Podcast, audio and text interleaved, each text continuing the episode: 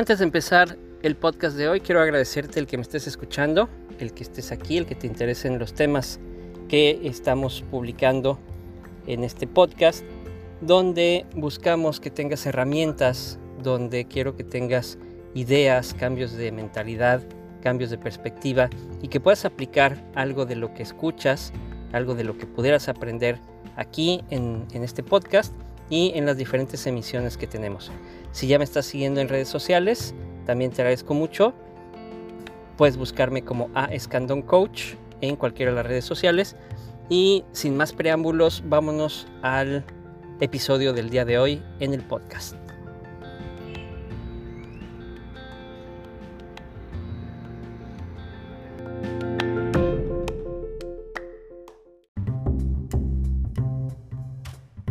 Emisión más de esto que es liderazgo y negocios.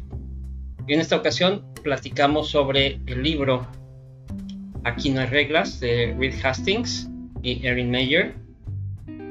Reed Hastings es cofundador de Netflix y donde vamos platicando los diferentes aspectos que se presentan en este libro y van dando una idea muy cercana de por qué Netflix está donde está. Y también nos está dando unos tips muy importantes de qué es lo que las empresas podrían hacer para mejorar sus ambientes de trabajo, sus ambientes de liderazgo. Entonces, vamos a continuar donde nos habíamos quedado con este libro. Y tenemos por aquí lecciones de una crisis nos dice aquí Reed Hastings. Sin embargo, en la primavera de 2001 llegó la crisis. Estalló la primera burbuja de Internet y docenas de .com quebraron y desaparecieron. Toda la financiación de capitales cesó y de repente no podíamos obtener los fondos adicionales que necesitábamos para seguir adelante con la empresa, la cual no era en modo alguno rentable. El estado de ánimo en la oficina era bajo y estaba a punto de serlo aún más. Tuvimos que despedir a un tercio de la plantilla. Me senté con Mark y Patty McCord. Patty había venido conmigo de Peer Software y era directora de recursos humanos. Y estudiamos la aportación de cada empleado. No teníamos ningún trabajador con un rendimiento manifiestamente bajo. Así que dividimos la plantilla en dos grupos. Los 80 empleados con un rendimiento más alto a los cuales conservaríamos, y 40 trabajadores menos extraordinarios que tendrían que irse. Pusimos de inmediato a los que eran excepcionalmente creativos, desempeñaban una gran labor y colaboraban de manera adecuada con los demás en la pila de los retenibles. La dificultad era que había demasiados casos que estaban en la frontera. Algunos eran fantásticos compañeros y amigos, pero realizaban un trabajo más adecuado que extraordinario. Otros trabajaban como locos, pero sus criterios eran desiguales y necesitaban mucha orientación. Algunos poseían unas dotes excepcionales y ofrecían un gran rendimiento, pero se quejaban mucho o eran pesimistas. La mayoría de ellos tenían que marcharse. No sería fácil. Los días previos a los despidos, mi mujer me comentó que me veía muy nervioso y tenía razón. Me preocupaba que la motivación en la oficina se desplomara estaba convencido de que, tras el despido de sus amigos y compañeros, los que se quedaran pensarían que la empresa no era leal a sus empleados. Todos se enfadarían. Y lo que era un peor, los indispensables tendrían que cargar con el trabajo de los que se fueran, lo cual despertaría rencores. Ya íbamos cortos de dinero. ¿Seríamos capaces de soportar otra oleada de desánimo? Entonces llegó el día de los despidos y como cabe de esperar fue terrible. Los que debían irse lloraron, dieron portazos y gritaron de frustración. A, a mediodía todo había terminado y esperé la segunda fase de la tormenta, la reacción negativa de los empleados que se quedaron. Pero, a pesar de algunas lágrimas y una tristeza palpable, todo estaba en calma. Al cabo de unas semanas, por razones que al principio no entendí, el ambiente mejoró drásticamente habíamos impuesto un recorte de gastos y acabábamos de despedir un tercio de la plantilla, pero de pronto la oficina era un hervidero de pasión, energía e ideas. Meses después llegó la Navidad. En aquel momento los reproductores de DVD eran populares y a principios de 2002 nuestro negocio de películas por correo volvía a crecer a buen ritmo. De repente, estábamos consiguiendo mucho más con un 30% menos de empleados. Para mi sorpresa, las mismas 80 personas lo hacían todo con una pasión que parecía más intensa que nunca. Y a pesar de que trabajaban más horas, el estado de ánimo era altísimo. No solo nuestros empleados estaban más contentos, yo mismo me levantaba por la mañana y no veía el momento de llegar a la oficina. Por aquella época, cada día llevaba en coche a Patty McCord al trabajo y cuando me detenía delante de su casa en Santa Cruz, se montaba en un brinco y con una se montaba de un brinco y con una sonrisa de oreja a oreja. Reed, ¿qué está pasando aquí? ¿Es como estar enamorado? ¿Se trata de una química extraña y que esta alegría desaparecerá? Patty había dado en el clavo. Era como si la oficina estuviera llena de gente locamente enamorada de su trabajo. No estoy defendiendo los despidos, y por suerte en Netflix no hemos tenido que repetir algo así desde entonces. Pero en los días y meses posteriores a los despidos de 2001, descubrí algo que cambió por completo mi manera de entender la motivación de los empleados y la responsabilidad del liderazgo. Aquel fue mi camino a Damasco, un punto de inflexión en mi idea sobre la función que la densidad de talento ejerce en las empresas. Las lecciones que aprendimos sentaron las bases de casi todo lo que ha posibilitado el éxito de Netflix. Pero antes de escribir esas lecciones, debería presentar a Patty como debido, ya que tuvo un papel decisivo en el desarrollo de Netflix a lo largo de una década, y su pupila Jessica Neal es nuestra actual directora de recursos humanos. Conocí a Patty McCord en Pure Software. En 1994 llamó inesperadamente a la oficina y pidió hablar con el consejero delegado, mi hermana pequeña atendió el teléfono en aquella época y me pasó a Patty. Se había criado en, Texas y le noté un leve acento. Dijo que trabajaba en el Departamento de Recursos Humanos de Sun Microsystem, pero que le gustaría dirigir el de Pure Software y le propuse que viniera a tomar un café. Durante la primera media hora de reunión no entendí nada de lo que dijo. Le pedí que me expusiera su filosofía sobre recursos humanos y respondió, Creo que cada individuo debería poder trazar una línea entre su aportación a la empresa y sus aspiraciones individuales. Como directora de la gestión de capital humano y como consejero delegado, trabajaríamos juntos para incrementar el cociente de inteligencia emocional de nuestro liderazgo y mejorar el compromiso de los empleados. Todo me daba vueltas. Era joven e inexperto. Y cuando terminó dije, ¿así habla ahora la gente de recursos humanos? No he entendido nada. Si vamos a trabajar juntos tendrás que dejar de hablar así. Patty se sintió insultada y me lo dijo a la cara. Cuando llegó a casa aquella noche y su marido le preguntó cómo había ido a la entrevista, contestó, mal. He discutido con el consejero delegado. Aún así, me encantó que me dijera exactamente lo que pensaba de mí. De modo que le di el puesto. Y desde entonces hemos mantenido una amistad franca y duradera que ha persistido incluso después de que abandonara Netflix. Puede que en parte obedezca a que somos muy diferentes. Yo soy un loco de las matemáticas y programador informático y ella una experta en comportamiento humano y narración. Cuando miro a un equipo veo números y algoritmos que conectan a la gente y a las conversaciones. Patty, en cambio, al hacerlo ve emociones y respuestas interpersonales sutiles que a mí me resultan invisibles. Patty trabajó para mí en Pure Software hasta que vendimos la empresa en 1997 y se unió a nosotros al poco de fundar Netflix.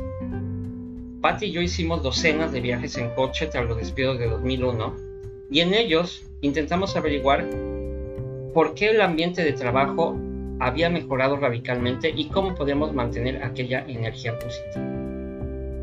Al final, comprendimos que el motivo de aquellas mejoras era lo que Patty describía como el espectacular aumento de nuestra densidad de talento.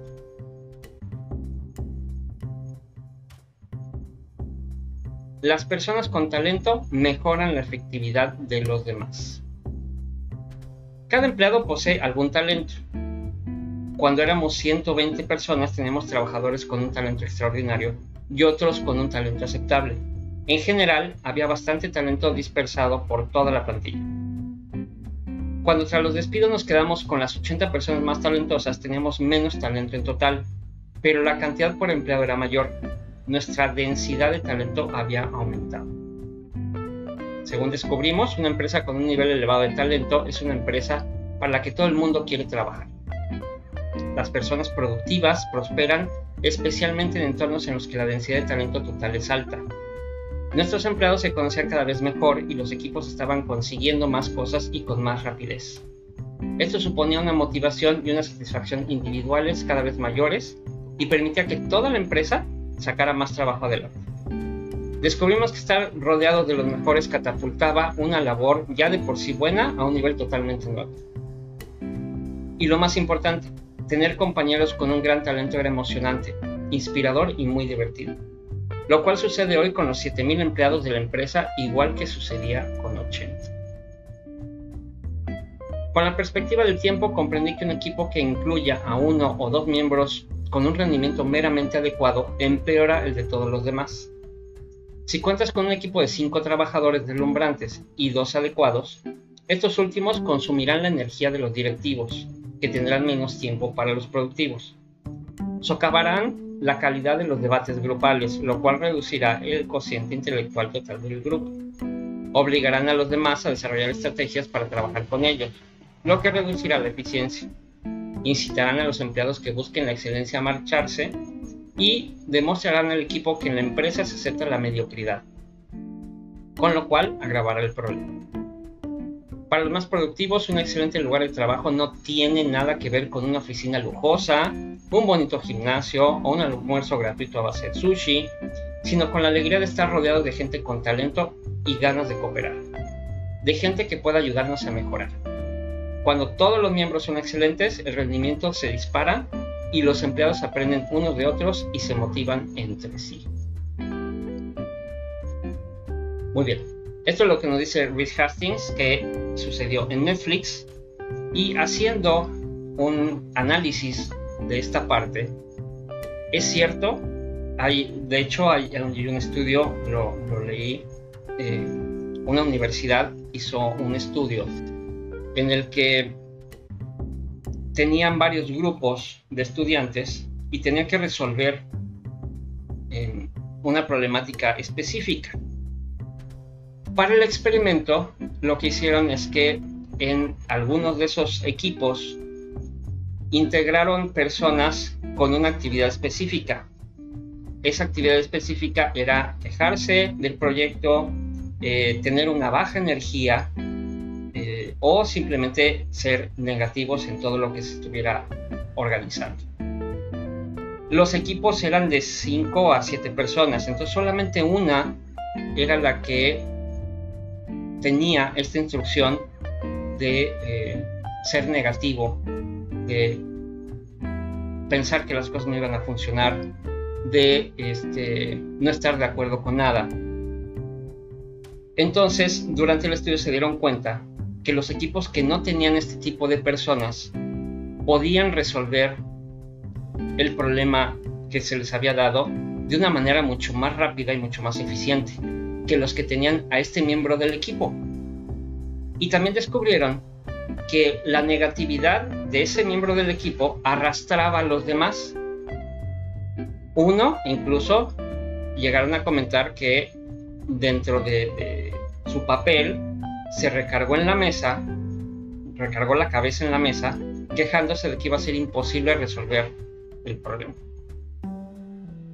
Al paso de el tiempo, se empezaron a dar cuenta que algunos de los otros miembros del equipo que inicialmente habían empezado con mucho entusiasmo, empezaron a repetir la conducta de la persona negativa.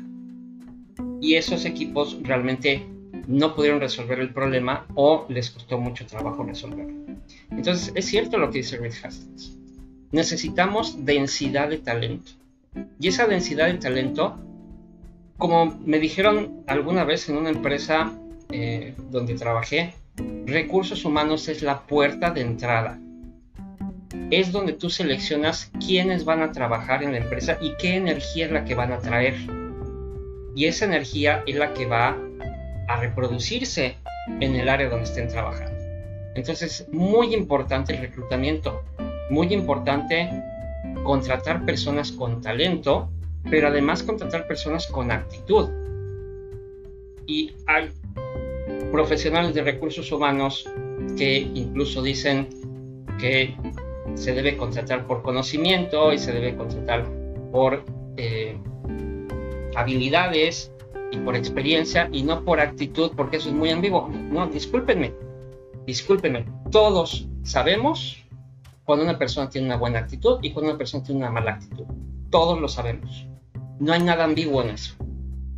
Y lo que tenemos que encontrar es gente talentosa que haga muy bien su trabajo, que lo sepa hacer muy bien y que además tenga muy buena actitud. No solo eh, personal, sino una muy buena actitud con los demás, con sus compañeros, porque eso es lo que crea la densidad de talento.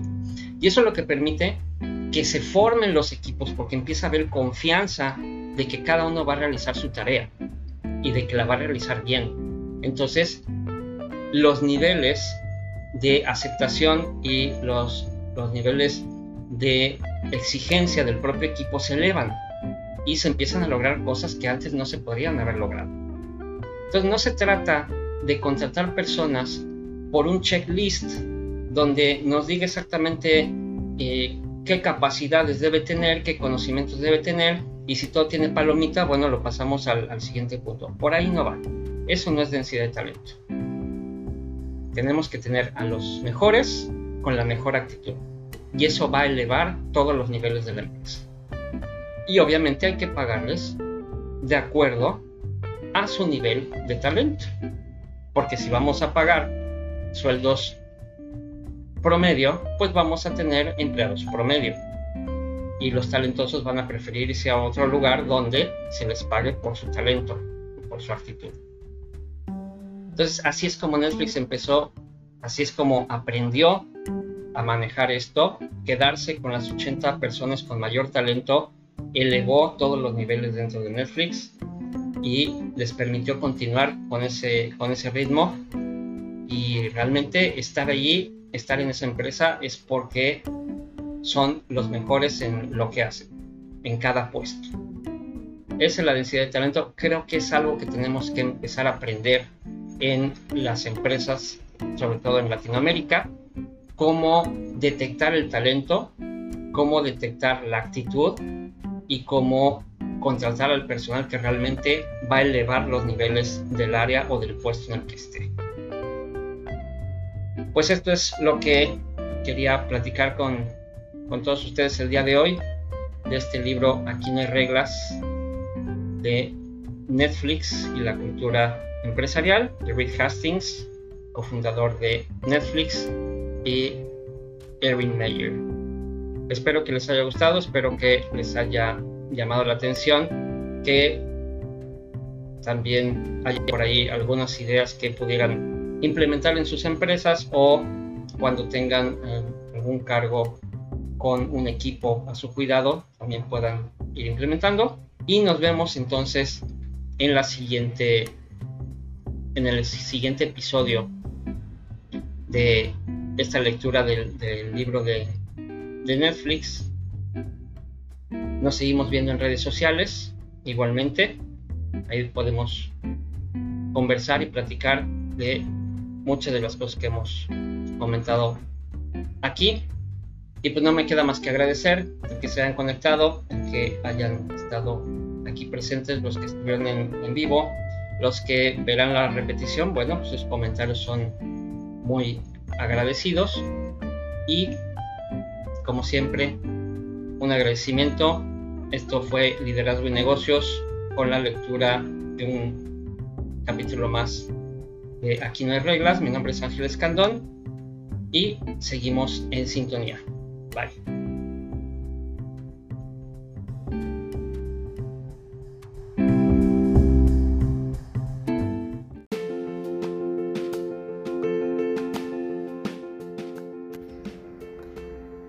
Gracias por escuchar el podcast de hoy, espero que te haya servido, espero que te haya dado algunas ideas, algunas herramientas y que lo puedas aplicar en tu negocio, en el plan de negocios que tengas para un futuro o en tu vida profesional. Sígueme en redes sociales a Escandon Coach y seguimos en sintonía.